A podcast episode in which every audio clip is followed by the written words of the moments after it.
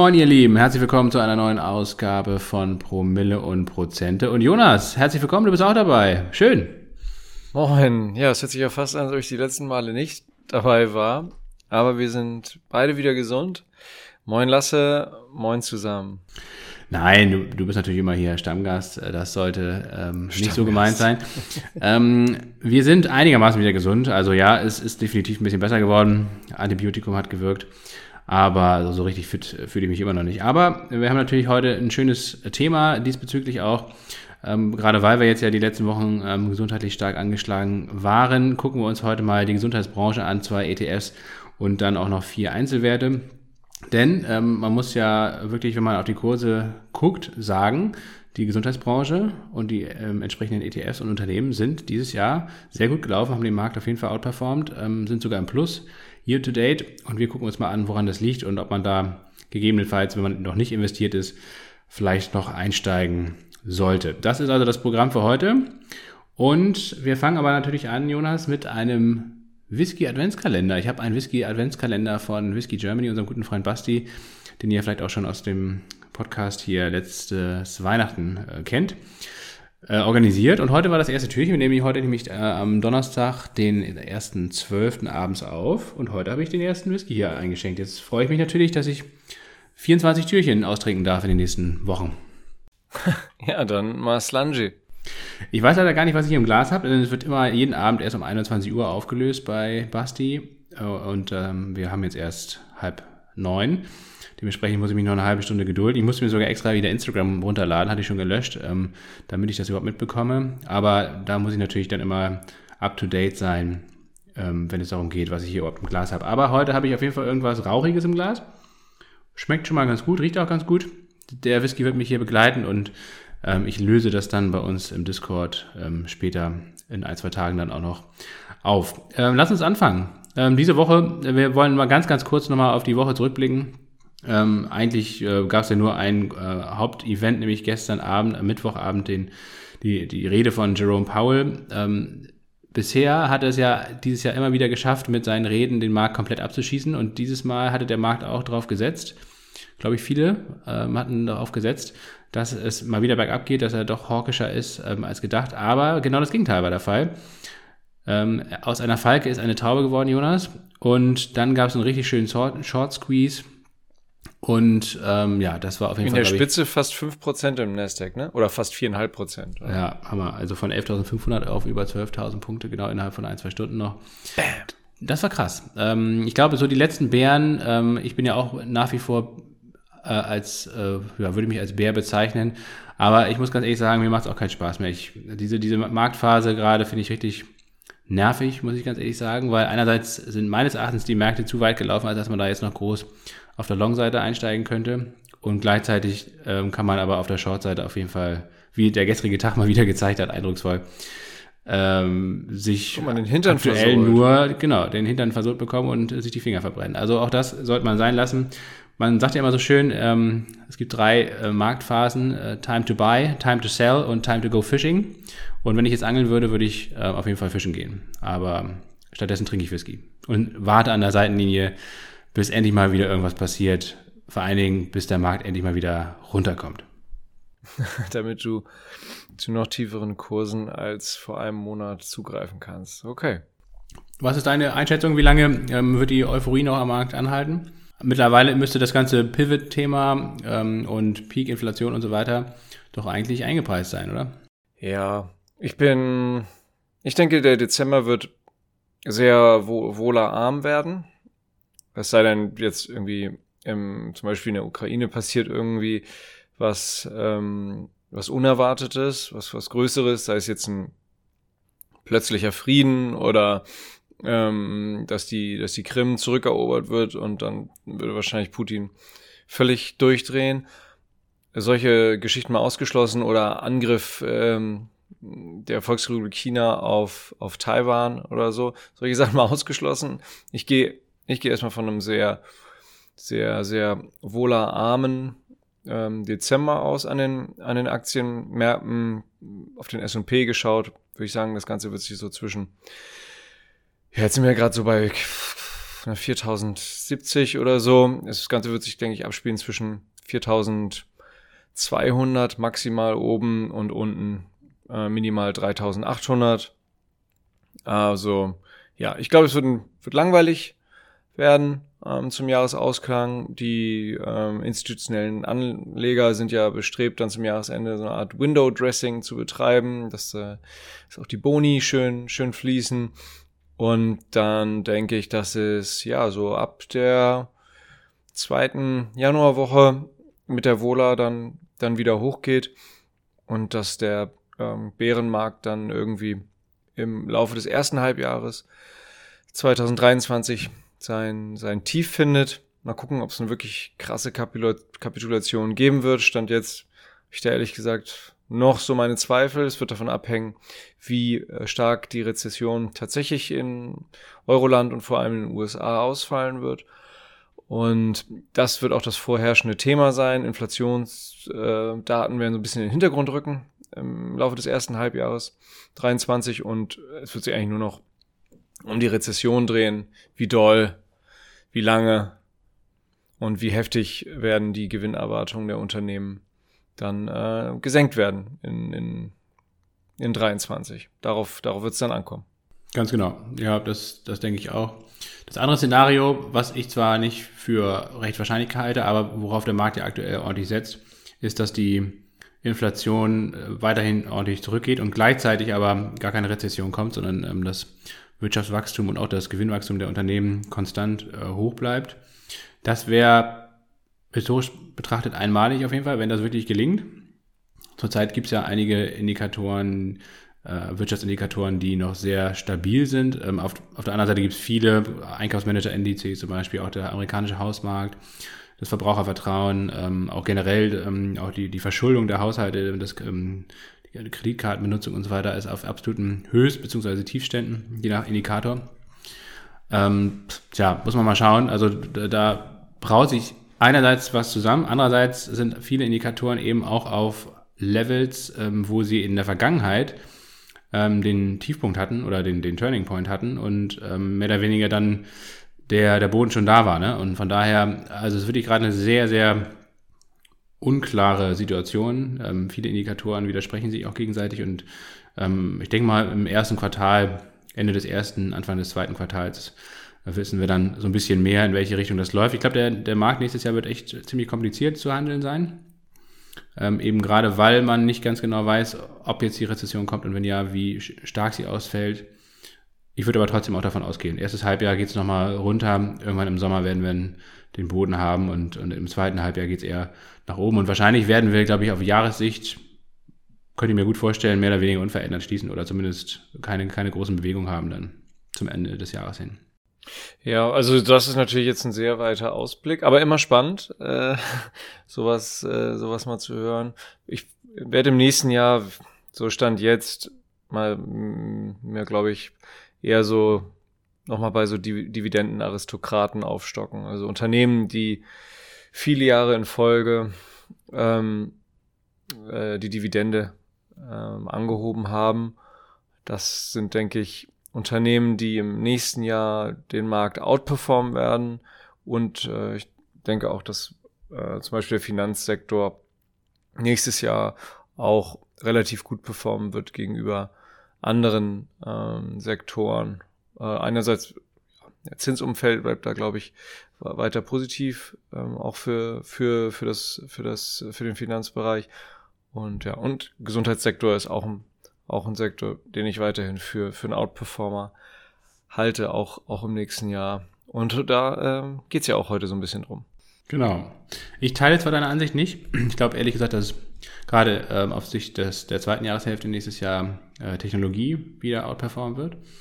Ähm, ich würde mich auf jeden Fall, glaube ich, nächstes Jahr stärker wieder in Tech gewichten. Ähm, dieses Jahr war ich ja weniger in Tech gewichtet und das würde ich dann, glaube ich, nächstes Jahr wieder aufbauen. Aber mal schauen. Ähm, da haben wir ja noch viele, viele Folgen vor uns, ähm, die wir dann ähm, die wir dann besprechen können. Und außerdem haben wir ja unser Musterdepot, Jonas, und das ist natürlich auch ganz schön, wenn es da unterschiedliche Aktien äh, drin zu finden gibt. Ähm, und wir einfach mal am Ende des Jahres schauen, welche, welche Performance denn hier jetzt besser sein wird.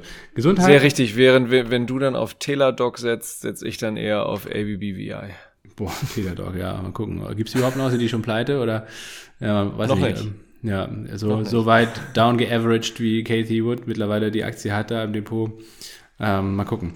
Ja, weiß ich gar nicht, wo die überhaupt noch stehen. Ähm, wahrscheinlich nicht sonderlich gut. 27 Dollar oder so. Ähm, aber tatsächlich, äh, Gesundheitssektor, kommen wir mal zum heutigen Hauptthema, äh, hat sehr gut performt. Ähm, auch das einer der wenigen ähm, Positionen äh, ETFs, die ähm, deutlich im Plus sind, year to date bei mir im Depot, ähm, wo auch der Blick immer wieder ähm, angenehm ist.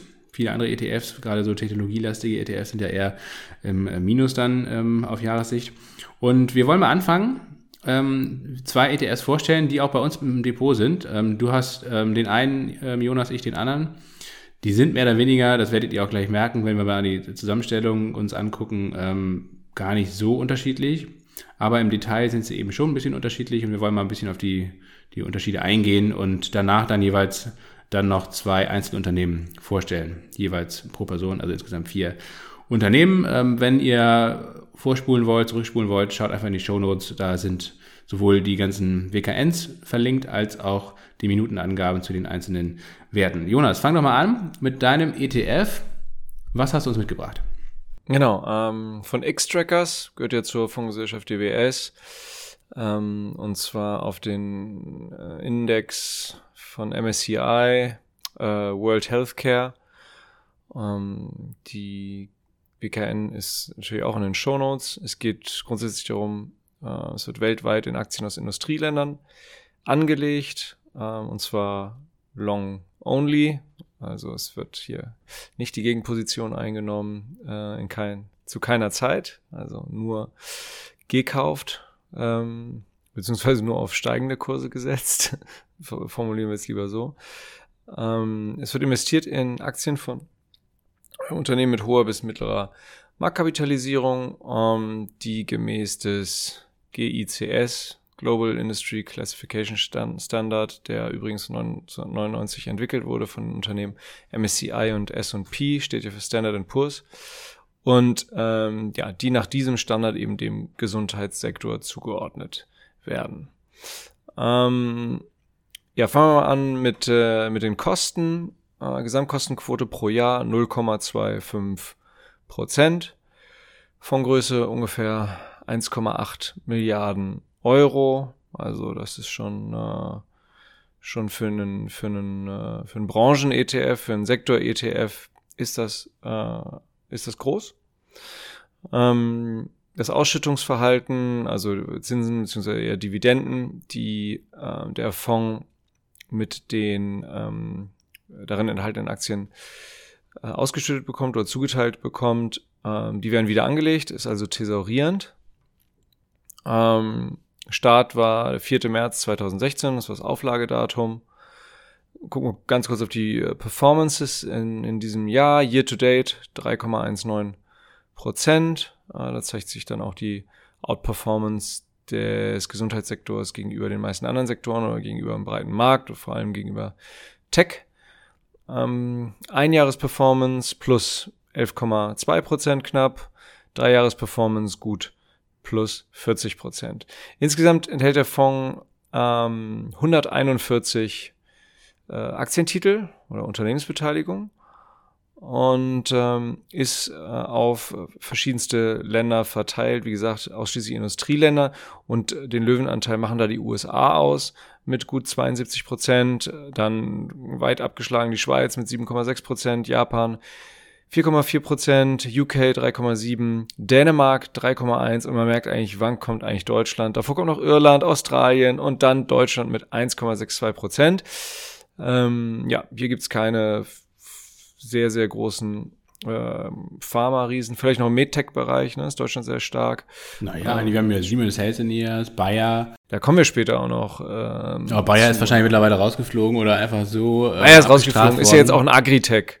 Ja, ist einfach so abgestraft worden, auch von ähm, durch Glyphosat und so weiter. Der Marktwert ist einfach so marginal, ähm, dass das prozentual hier nicht mehr ins Gewicht fällt. Ja. Also USA ganz klar äh, dominierend. Gucken wir ganz kurz auf die Top-Holdings und da sind sich die beiden ETF, Lasse wird den ja auch gleich vorstellen. Also da sind die sich im Grunde ident. Ähm, da ist eine United Health drin mit gut sieben Prozent, Johnson Johnson, Eli Lilly, ABBVI, Pfizer. Jetzt kommt mal ein europäisches Unternehmen, ein Schweizer Unternehmen, Roche. Dann wechseln wir wieder in die USA, Merck, ähm, Thermo Fisher, Danaher, Abbott.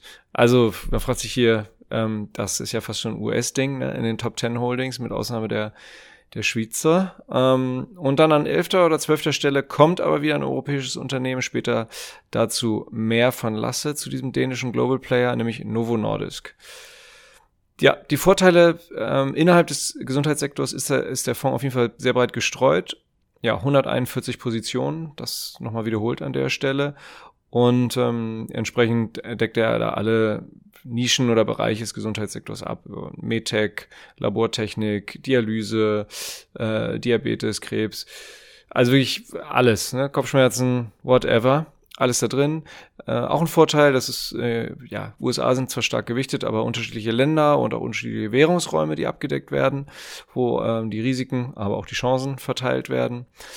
Ähm, ja, Risiken, zumindest mal einige wenige zu nennen, ist logischerweise beschränkt nur auf einen Sektor, weil es halt ein Branchen- bzw. Sektor-ETF ist. Das muss äh, einem bewusst sein, dass man sich da ähm, das Klumpenrisiko Gesundheit äh, ins Hausdepot holen würde. Die Performance ist stark abhängig von US-Unternehmen. Ne? Gut 72 Prozent, haben wir gesagt, sind in den USA beheimatet, haben eine US-Dollar-Notierung. Dann äh, wollen wir kurz Währungskursrisiken ansprechen gegenüber der persönlichen Heimatwährung, die bei den meisten von uns ja Euro sein wird. Vielleicht sind hier auch ein paar Bitcoiner dabei, ähm, die, die, die ihre persönliche Heimatwährung eher im Bitcoin sehen. Aber auch da gibt es natürlich Währungskursrisiken. Bei diesem ETF insbesondere natürlich gegenüber dem US-Dollar. Ja, meine persönliche Meinung ist, ich bespare den selber schon seit einigen Jahren. Äh, Finde den entsprechend toll.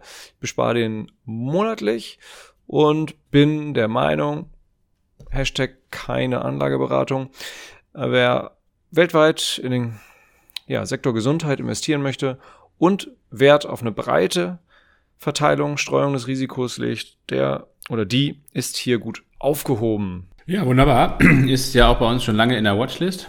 Ähm, für alle Mitglieder, die hier uns finanziell unterstützen, ähm, gibt es ja viele ETFs, die wir rausgesucht haben und ähm, dieses ETF ist unter anderem dort auch schon lange vermerkt.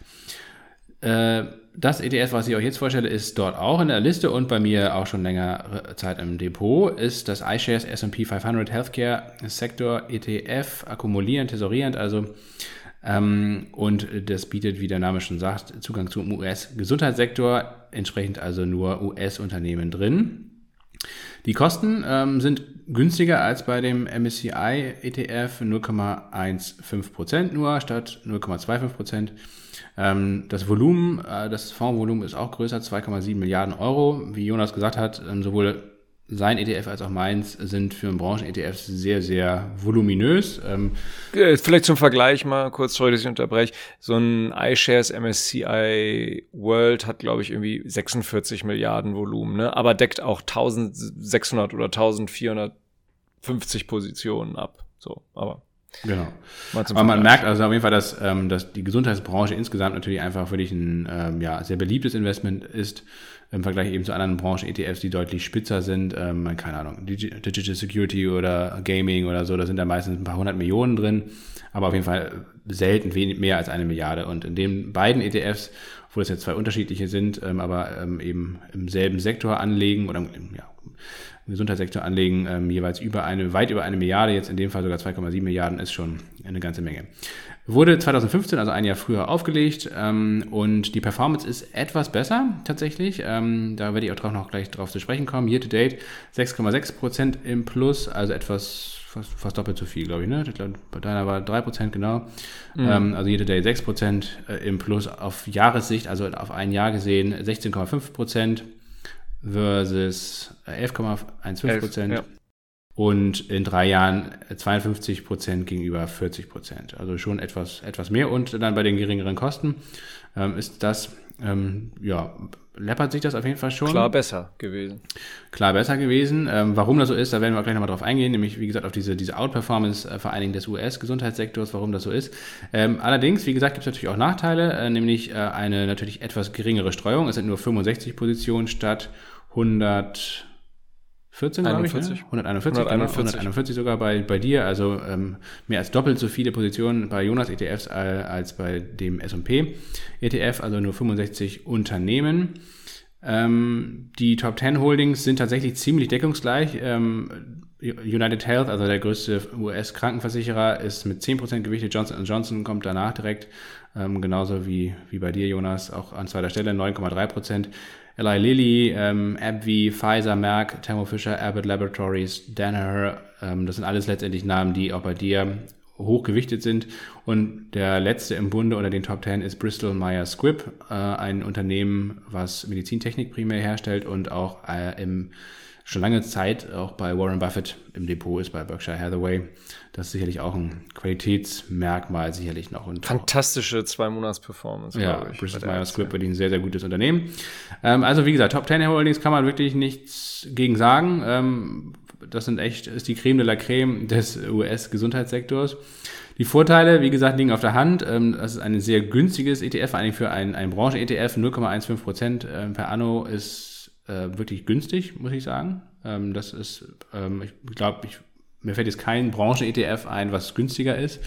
Äh, wie gesagt, wenn dann überhaupt, sind es immer so auf den S&P insgesamt oder auf dem MSCI World, ähm, diese ganz breit gefassten ETFs, die sind natürlich dann noch günstiger, die sind dann meistens sogar nur unter 0,1 äh, an Kosten, aber ein Branchen-ETF äh, ist meistens deutlich teurer und wie gesagt 0,15 ist echt sehr, sehr fair. Äh, man hat natürlich sehr solide Unternehmen, weil die Gesundheitsbranche insgesamt sehr solide aufgestellt ist und gleichzeitig auch stark wächst. Also diese eigentlich meines Erachtens perfekte Mischung eigentlich aus Wachstum und Value, die findet man fast eigentlich nur im, im Gesundheitssektor, glaube ich, äh, in der Form. Die Risiken, ähm, Jonas hat es eben schon natürlich angesprochen, hier sind die Risiken natürlich noch ein bisschen größer, ähm, nämlich ähm, da das ETF nur in US Unternehmen investiert, ähm, hat man halt deutlich geringere Streuung. Das sieht man einerseits natürlich ähm, an der Anzahl der Unternehmen. Wie gesagt, 65 statt 141. Das ähm, ist natürlich sehr viel weniger Unternehmen.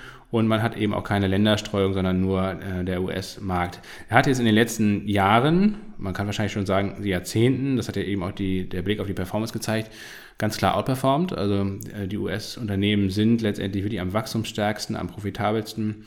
Ähm, das liegt aber auch daran, dass der US-Gesundheitsmarkt eben ja, sehr, sehr, sehr teuer ist, eigentlich auch sehr ineffizient ist und nicht unbedingt zugunsten der Versicherten agiert, sondern eben zugunsten der Unternehmen aufgestellt ist. Das äh, sorgt auch dafür, dass Medikamentenpreise, aber auch äh, Medizintechnik und viele andere Kosten extrem hoch sind ähm, auch dort eine Versicherung abzuschließen. Ähm, das ist ja lange ein Politikum gewesen. Ähm, viele, viele Amerikaner hatten gar keine Krankenversicherung, weil sie sich das gar nicht leisten konnten. Erst mit äh, Obamacare wurde ja eine flächendeckende Krankenversicherung eingeführt, aber auch die ist eben sehr, sehr teuer, sehr ineffizient.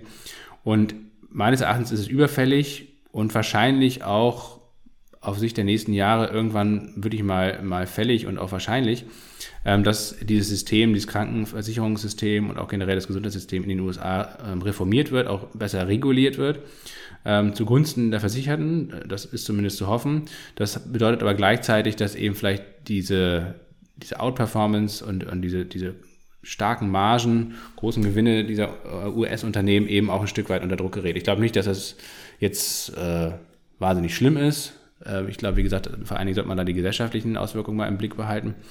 Ähm, aber das könnte dazu führen, dass ähm, dieses ETF jetzt meinetwegen auf die amerikanischen äh, Gesundheitsunternehmen schlechter performt als in den, in den letzten Jahren. Vielleicht auch einfach diese, diese Outperformance gegenüber ähm, anderen Unternehmen in anderen Ländern äh, in dieser Gesundheitsbranche eben ein Stück weit verliert, beziehungsweise ja, ja, die anderen Unternehmen aufschließen können. Das kann gut sein. Dementsprechend ähm, wäre man dann mit einem breiter gestreuten ETF ähm, vor diesem Risiko etwas besser geschützt. Wobei, wie gesagt, wenn man jetzt äh, in das ETF von Jonas reinguckt, auch da sind ja die US-Unternehmen stark gewichtet. Von daher wage ich jetzt mal zu bezweifeln, dass, dass die, dass das US-ETF ähm, hier oder auf den S&P 500 plötzlich wahnsinnig schlechter performt als das andere, sondern das wird sich dann einfach vielleicht ein bisschen angleichen ähm, und trotzdem halte ich das auch weiterhin für ein sehr solides Investment, selbst wenn ähm, eben diese längst überfällige Regulierung und Reformierung des US-Gesundheitssystems vielleicht mal irgendwann ansteht. Das soll es erstmal dazu gewesen sein. Wie gesagt, ich bin sehr zufrieden mit dem RDF. Ich finde generell eigentlich, Jonas, wirst du mir wahrscheinlich zustimmen, ein, ein, ein ETF auf die Gesundheitsbranche ähm, gehört eigentlich in jedes Depot, finde ich. Ja, also zumindest gehört es in unsere. Und ja. Ja, wie gesagt, keine Anlageberatung, sondern unsere persönliche Meinung, aber wir sind damit gut gefahren und letztendlich auch in den Nachhaltigkeitsaspekten, klar, da kann man jetzt immer sagen, Pharmakonzerne und, und äh, so weiter, auch alles uncool. Aber es ist zumindest eine Branche, ähm, die, ja, die den Menschen nichts Schlechtes will. Ne? Also außer vielleicht das, das Geld aus der Tasche ziehen. Ich habe jetzt ja selbst hier gemerkt in den letzten Wochen, äh, als ich krank war, wie teuer das ist, dann wieder Medikamente zu kaufen und so weiter und so fort. In den USA ist es ja noch viel, viel schlimmer. Und das muss hoffentlich auch, oder es wird hoffentlich auch irgendwie mal verändert ähm, und auch zu Ungunsten der Unternehmen verändert, dass eben die Margen da sinken. Nichtsdestotrotz bin ich lieber in Unternehmen investiert, die äh, ja, Medikamente und, und Gesundheitsdienstleistungen anbieten, als in irgendwelche anderen Branchen, die vielleicht weniger sinnvoll sind. So, das soll es gewesen sein dazu. Ja, kommen wir zu den Einzelaktien. Ich starte. Ähm, und zwar habe ich mir mal äh, ganz grob Siemens Healthineers angeguckt, sind im DAX 40 drin. Weltweit ist ein Unternehmen, das ähm, ja, Medizintechnik vor allem Macht auch ein bisschen so IT-Kram rund um den Medizintechnikbereich, aber ist vor allem ein MedTech-Unternehmen, ist unter den Top 5 weltweit. Hauptsitz äh, im mittelfränkischen Erlangen, ungefähr 69.000 Angestellte und Produktportfolio ist, ist sehr breit, also klar, 69.000 Angestellte, da äh, kann man mal eine breite Produktpalette fahren äh, von Seiten ähm, Siemens Healthineers, also da geht's Ultraschallgeräte, Mammographie, Systeme. Da, da geht es vor allem um Untersuchungen ähm, der Brust, äh, vor allem äh, Brustkrebs äh, bei Frauen ist, ist, ist da, da zentral in dem Bereich. Computertomographie, äh, CT ne, oder Magnetresonanztomographen, diese Röhre. Ich war da in diesem Leben schon viermal drin, reicht mir auch, äh, brauche definitiv kein fünftes Mal. Ähm, ja, die, die oder der eine oder andere von euch wird das auch kennen, die MRT. Röhre. Ja, Röntgensysteme, Diagnose, Laborgeräte, Strahlentherapiesysteme, also ja, Strahlentherapie im Bereich ähm, gegen bösartige Tumore, Krebs ähm, wäre da zu nennen. Die Dividendenrendite liegt aktuell bei 1,9 Prozent. Der äh, aktuelle Kurs ist bei gut 50 Euro, wenn ich mich nicht recht irre. Ähm, es wurde ein Rekordumsatz erzielt im, äh, im Geschäftsjahr äh, 2022. Das ist ein bisschen verzogen. Das äh, geht äh, bis Ende ging bis Ende September. Auf jeden Fall 21,7 Milliarden Euro nach einem schon sehr starken Vorjahr. Ähm, haben sie ein Rekordjahr geschafft. Ähm, ja, ist definitiv ein, äh, ein Global Player und vielleicht mal äh, kurz erwähnt, wie eigentlich die, die Umsätze verteilt sind. Und zwar in Deutschland machen sie von den, haben die von den 21,7 Milliarden 1,43 Milliarden gemacht. Und ähm, in Europa, Afrika, ähm, EMEA, also mittlerer äh, Osten und äh, Nahosten 7 Milliarden, in, in, ähm, in Amerika 8,7 Milliarden, davon USA alleine 7,6 also äh, sieht man auch wieder das, das, das Gewicht der USA. Ne? Siemens Healthineers hat, hat 500, äh, ungefähr 500 Millionen ähm, Euro mehr Umsatz gemacht, nur in den USA gegenüber ganz Europa ähm, und afrikanischer Kontinent und, Ost, äh, und Osteuropa. Dann ähm, Asien, ganz klarer Wachstumstreiber, haben die auch in ihrem Geschäftsbericht 22 geschrieben. Äh, vor allem China Wachstumstreiber da, aber auch äh, hohe Umsätze in, in Japan und Australien. Asien mit 5,8 Milliarden dabei. So äh, die Umsatzerlöse in, in, der, in der Länder beziehungsweise ähm, Regionsaufteilung. Auch äh, gewinnmäßig sah es ganz gut aus. Ähm, EBIT, also Gewinn vor äh, der Zahlung von Zinsen und Steuern bei 2,93 äh, Milliarden und Gewinn nach Steuern bei knapp 2,1 Milliarden Euro. Also ähm, ja, Medizintechnik finde ich ähm, ist ein mm, weiter äh, sehr sehr spannender und wichtiger Bereich. Ich habe selber die Aktien noch nicht im Depot. Ich habe eine Kauforder liegen, sowohl für mein privates als auch für das Musterdepot, wo ich damit lasse im äh, sportlichen Wettbewerb stehe. Und zwar habe ich da eine Kauforder bei 44 Euro für Siemens Healthineers stehen und ähm, werde da, strebe da so, so eine Gesamtgewichtung für zumindest das Musterdepot an zwischen 1,5 und maximal 3 Prozent. Das soll es von meiner Seite zu Siemens Healthineers gewesen sein. Und wir gehen weiter nach Dänemark zu Novo Nordisk.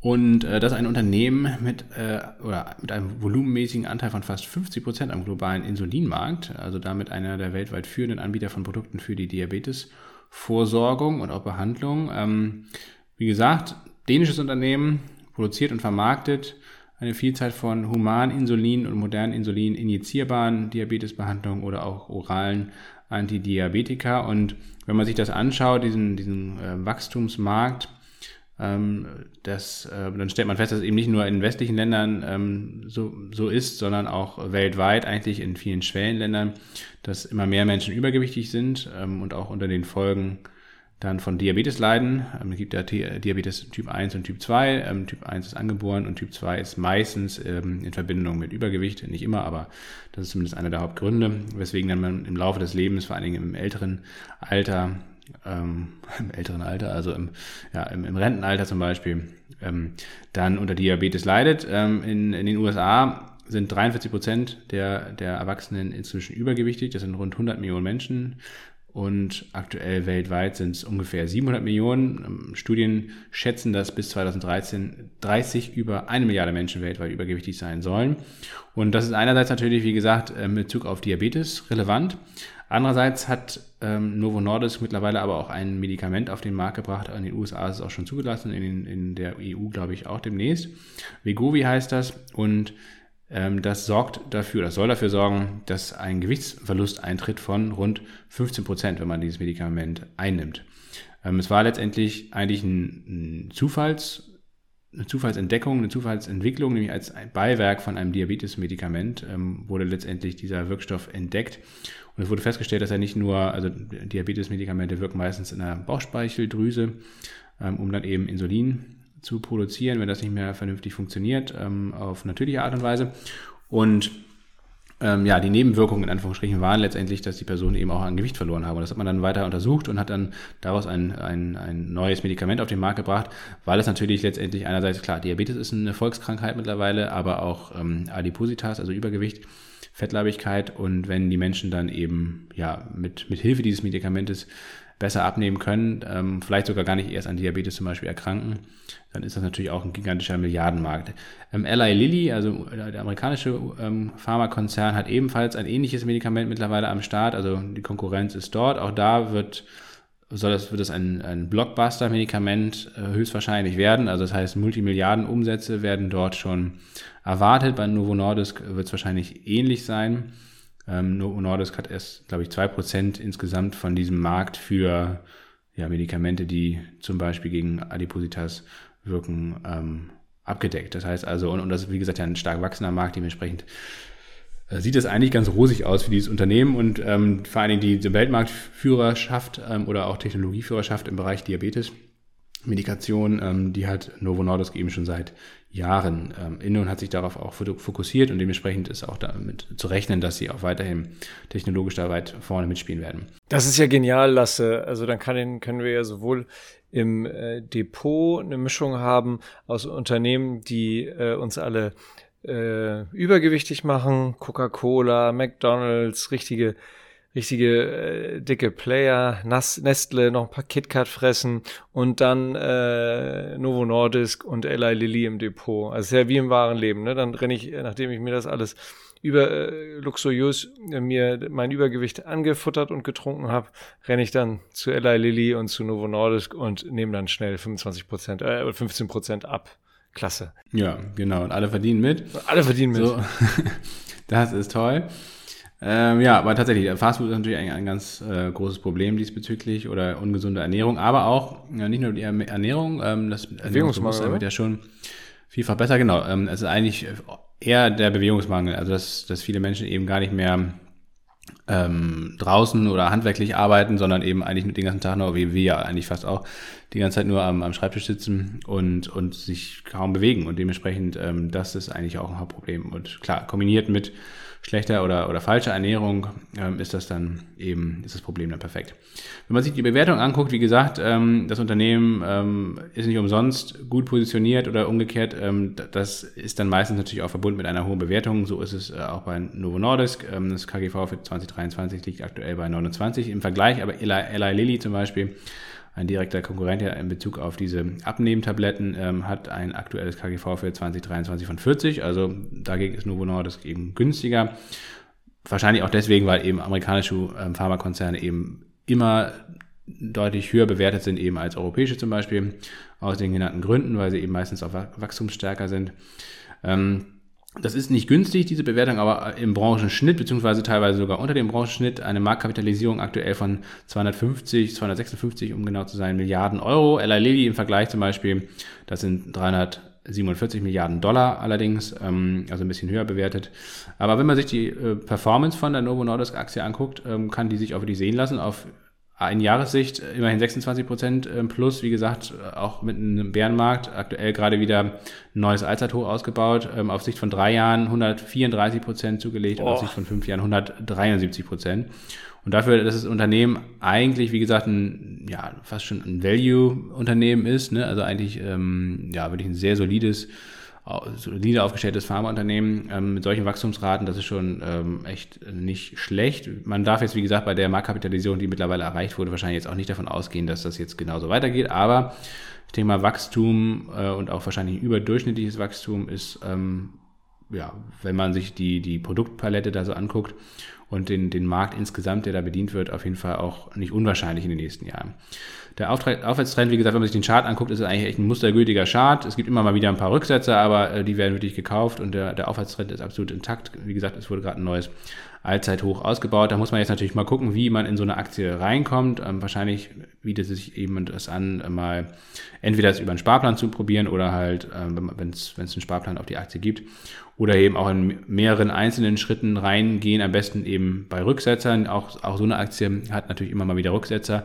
Könnte mir auch gut vorstellen, dass gerade jetzt, nachdem die Gesundheitsbranche in diesem Jahr wirklich ja ähm, im, im Vergleich zum breiten Aktienmarkt stark outperformt hat, ich glaube nicht, dass das so nahtlos weitergeht. Ich könnte mir auch gut vorstellen, dass es eben im nächsten Jahr vielleicht mal wieder ein bisschen eine schwächere Phase gibt, wo, wo jetzt kein großer Kurssturz oder so droht, aber zumindest eben auch mal wieder eine, eine Korrektur kommt oder vielleicht auch die, die gesamte Gesundheitsbranche eben auch schlechter läuft im Vergleich zu anderen Branchen, dass da wieder Kapital umgeschichtet wird ein Stück weit.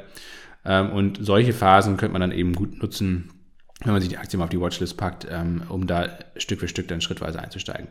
Ich bin auf jeden Fall von dem Unternehmen überzeugt. Generell, ich finde skandinavische Unternehmen oder auch dänische Unternehmen echt, äh, echt immer sehr solide und vernünftig geführt. Und ähm, Novo Nordisk ist für mich auf jeden Fall ein europäisches Unternehmen, was man wirklich ähm, guten Gewissens mal auf ins Depot oder zumindest auf die Watchlist packen sollte und genauer beobachten sollte, denn ähm, ja, ich glaube, da kann man meines Erachtens nicht viel falsch machen. Jonas, nächster Schritt. Äh, jetzt geht's wieder über den Atlantik zurück, nämlich in die USA. In die USA, in den Lake Michigan, ja, nördlich von Chicago, North Chicago, südlich von Milwaukee, ja, könnte sein. Ähm, ja, also Hauptsitz am Westufer von Lake Michigan, ungefähr 50.000 Mitarbeiter. Und ähm, AbbVie oder ABBVI ist, äh, oder ABBV ist, ähm, ja, entwickelt Medikamente, äh, Behandlung von Hepatitis C, Erkrankungen des zentralen Nervensystems, ne, das liegt ja äh, in unserem Schädel und Wirbelkanal unseres, ähm, unserer Wirbelsäule ähm, ähm, eingebettet. Und, und wenn dann so, ja, meinetwegen unser eigenes Immunsystem ähm, dieses ZNS angreift, dann spricht man von so sogenannten Autoimmunkrankheiten oder Erkrankungen. Und ähm, da entwickelt ABBV eben ähm, Medikamente gegen. Hm. unter anderem dafür. Auch ein relativ breites Produktportfolio. Ähm, auch, wie gesagt, eine, eine, eine Riesenklitsche, ähnlich groß äh, wie Novo Nordisk.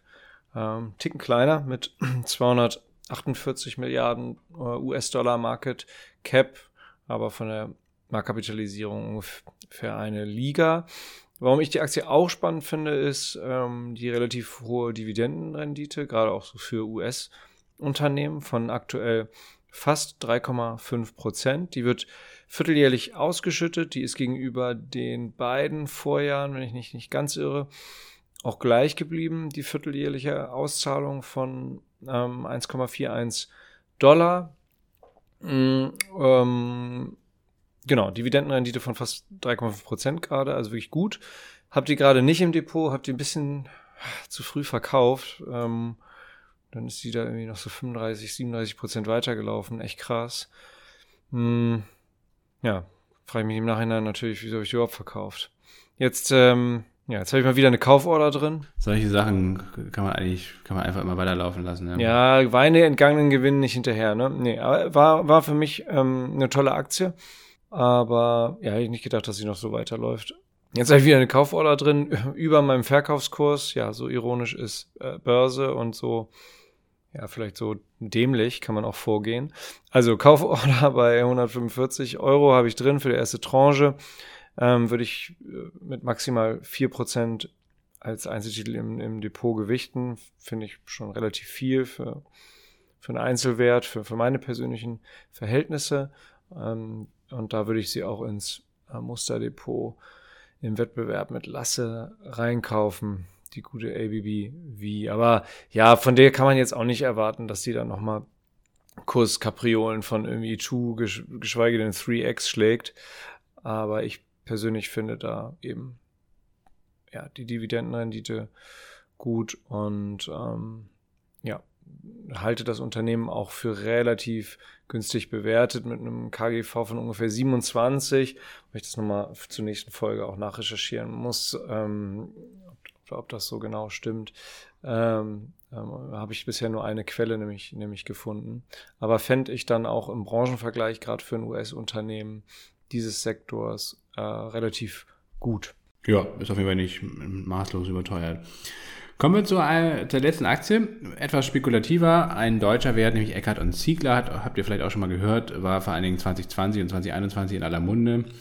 Ähm, was machen die? Die machen Strahlen- und Medizintechnik, ähm, also ist, oder ist ein Anbieter von Isotopentechnik, einerseits für medizinische, aber auch für wissenschaftliche und industrielle Anwendungen. Ähm, Geschäftsfelder sind unter anderem Krebstherapie, industrielle Radiometrie und nuklearmedizinische Bildgebung. Also das hört sich schon mal ziemlich spektakulär an. Äh, ist auf jeden Fall sehr, sehr hoch spezialisiert, wie viele deutsche Unternehmen. Ähm, der Großteil des Umsatzes wird in Europa erwirtschaftet, aber auch weitere Märkte werden bedient, unter anderem Nordamerika, der asiatisch-pazifische Raum und Südamerika. Ähm, durch diese hohe Spezialisierung gibt es sicherlich auch einen sehr hohen oder sehr tiefen, vor allen Dingen Burggraben. Ähm, das heißt also, dass die Technik kann man eben nicht mal eben so kopieren, ähm, sondern die wurde jetzt seit Jahren jetzt immer weiter verfeinert und ähm, ist eben auch ja in der Nische immer sehr, sehr hoch gefragt natürlich.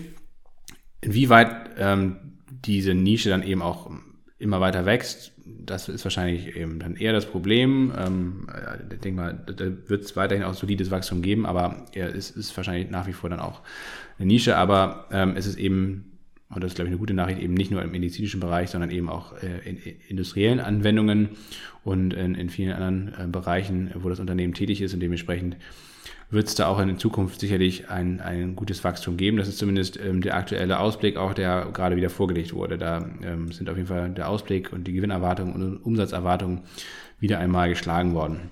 Ähm, das Kursgewinnverhältnis für 2023 liegt bei 32. Das ist für so ein Unternehmen, was wie gesagt aktuell noch recht stark wächst, nicht komplett überteuert. Es ist auch nicht günstig, es ist eigentlich ganz vernünftig. Marktkapitalisierung liegt bei 1,2 Milliarden Euro. Die lag vor einem Jahr schon mal deutlich höher, ähm, wenn man sich das mal anguckt. Ähm, dann hat die Aktie gerade in diesem Jahr wirklich sehr schlecht performt. Ähm, das Hoch letztes Jahr war bei über 125 Euro. Jetzt im, Tiefs, im Tief ging es bis auf 30 Euro runter. Also das äh, war auf jeden Fall mal ein ordentlicher Absturz auf Jahre oder auf ein Jahressicht, nicht jede Day, sondern äh, auf Sicht von einem Jahr äh, immerhin noch minus 43 Prozent. Mittlerweile hat sich die Aktie schon ganz gut wieder erholt, wieder über 50 Euro geklettert, also schon fast wieder 20 Euro hoch.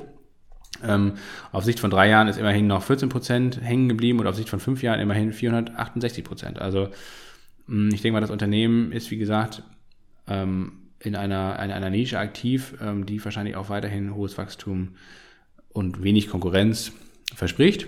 Aber es ist definitiv natürlich äh, auch allein durch die geringe oder geringere Marktkapitalisierung Marktkapitalisierung natürlich ein sehr viel volatilerer Titel als die bisher genannten Unternehmen, dementsprechend auch risikoreicher. Also man sollte dann, wenn man äh, das ins Depot legt, ähm, auch entsprechend geringer gewichten, vielleicht maximal 3%, 2%, so in die Richtung. Ähm, und ja, ist eben als Nebenwert äh, meines Erachtens eher eine, eine Beimischung fürs Depot, auch durchaus eine langfristige Beimischung. Da gibt es eigentlich dann zwei Ansätze. Entweder man hält einfach diese Schwankung aus und, und, und kauft sich so eine Aktie ins Depot und lässt es einfach laufen, ganz egal, ob die mal ähm, in, in, ein, zwei Jahren 200 Prozent hochgeht und dann wieder 70 Prozent fällt, weil man auf lange Sicht, wie gesagt, was ja die fünf Jahre Sicht hier auch beweist, eigentlich 468 Prozent ist auf fünf Jahre eben ähm, ja auch echt stattlich. Klar, wenn man jetzt letztes Jahr verkauft hätte, hätte man da sicherlich dann deutlich mehr noch äh, mit verdienen können. Ähm, das heißt also, die andere Strategie wäre, wenn man es ein bisschen aktiver machen möchte, das wäre sicherlich auch ein, ein Wert, wenn man den ein bisschen engmaschiger verfolgt, was die fundamentalen Daten anbelangt, die Geschäftsberichte und so weiter, aber auch die Charttechnik. Ähm, dann kann man bei so einer Aktie sicherlich auch eben mal ja, ein bisschen aktiver traden. Das heißt also Rallyes, die es immer wieder geben wird, sicherlich auch mal aktiv verkaufen und, und später wieder einsteigen. Das lohnt sich bei so einem Titel, glaube ich, auf jeden Fall deutlich mehr als bei AppV oder bei Novo Nordisk, wo es eigentlich einen doch sehr soliden, langfristigen Aufwärtstrend gibt, ohne dass es eben zu extremen Schwankungen kommt, wie bei, bei Eckert und Ziegler. Also jetzt nochmal eine Kategorie, die vielleicht ein bisschen was anderes ist, ein bisschen, bisschen kleiner, ein bisschen spekulativer. Nichtsdestotrotz ein sehr interessantes Unternehmen, wie ich finde. Und auf dem aktuellen Niveau, ich würde jetzt, wie gesagt, es gab jetzt wieder eine recht starke Rallye von den Jahrestiefs hoch. Ähm, man könnte mal warten auf einen Rücksetzer Richtung 47 Euro, vielleicht sogar Richtung 44 Euro. Das wären so die beiden Bereiche, wo ich ähm, in zwei Tranchen einsteigen würde und ähm, wahrscheinlich das auch im Musterdepot machen werde. Auf der Watchlist ist der Titel schon lange bei uns, also im ehemaligen Musterdepot. Da waren wir ein bisschen zu voreilig, da haben wir den, glaube ich, bei 90 oder so reingekauft. Da ist er äh, entsprechend noch ein bisschen unter Wasser. Ähm, da hatten wir Buy the Dip und dann halt ein bisschen zu früh Buy the Dip gemacht. Wie gesagt, langfristig bin ich nach wie vor trotzdem von dem Unternehmen überzeugt und die jüngsten Zahlen sind auch wirklich vielversprechend. Ja, und anscheinend kein richtiger, noch gedacht, ist da ne, irgendwie mit 1,2 Milliarden Market Cap, da ist doch Übernahmefantasie drin, dass da mal äh, ein Siemens Healthineers oder ein weiß ich nicht, Bristol. Oder ein Danaher. Danaher ist ja dafür bekannt. Ähm, Danaher zugreift, ja, schluckt immer wieder äh, genau, hochspezialisierte Unternehmen zu kaufen und dann in das Konglomerat zu integrieren. Ja, das kann natürlich durchaus sein, ja. Ja, aber der Free Float ist relativ gering, also Streubesitz und äh, größter ist hier Eckert Wagniskapital und Frühphasenfinanzierung GmbH. Mit dem muss man sich natürlich einig werden. Ne? Die haben möglicherweise kein Interesse daran. Also immer noch tatsächlich auch teilweise familiengeführt lässt sich daraus erschließen anscheinend. Das ist natürlich auch ein Qualitätsmerkmal meines Erachtens, ne? wenn das da wirklich noch die Leute sind, die das auch mal Unterne oder das Unternehmer gegründet haben, dass wenn die dann immer noch an Bord sind, ähm, auch vielleicht sogar operativ mit dabei sind, ist meines Erachtens auch immer ein Qualitätsmerkmal. Gut, ähm, Jonas, das soll es gewesen sein, oder? Ja, dann bleibt uns noch zu sagen, bleibt ähm, gesund. Klar, bleibt erstmal gesund. Ähm, äh, wir hoffen, dass euch die Folge ein bisschen weitergebracht hat. Wir bedanken uns ganz, ganz herzlich bei allen, die uns hier finanziell unterstützen. Äh, wer das noch nicht macht und vielleicht Interesse daran hat, schaut mal bei promilleprozente.de vorbei. Da gibt es auch wieder interessante Angebote. Wir haben einerseits das super äh, tolle Weihnachtsspezialangebot wieder, also eine Mitgliedschaft äh, stark vergünstigt. Entweder monatlich ähm, kündbar oder gleich fürs ganze Jahr, dann ist es natürlich entsprechend günstiger.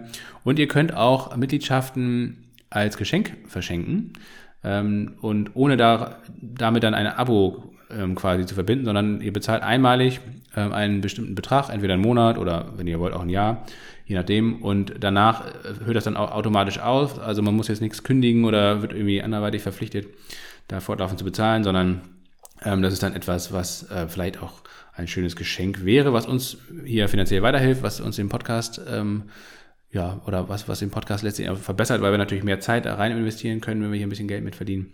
Und von daher schaut mal bei promilleprozente.de vorbei. Und wenn euch das immer noch alles zu aufwendig ist, auch eine 1 Euro, 2 Euro, 3 Euro Spende pro Folge oder einmalig einfach mal per PayPal ähm, ist auch immer gern gesehen. Alle Infos dazu findet ihr in den Shownotes und bei promilleprozente.de. Jonas, das war's. Bis nächste Woche.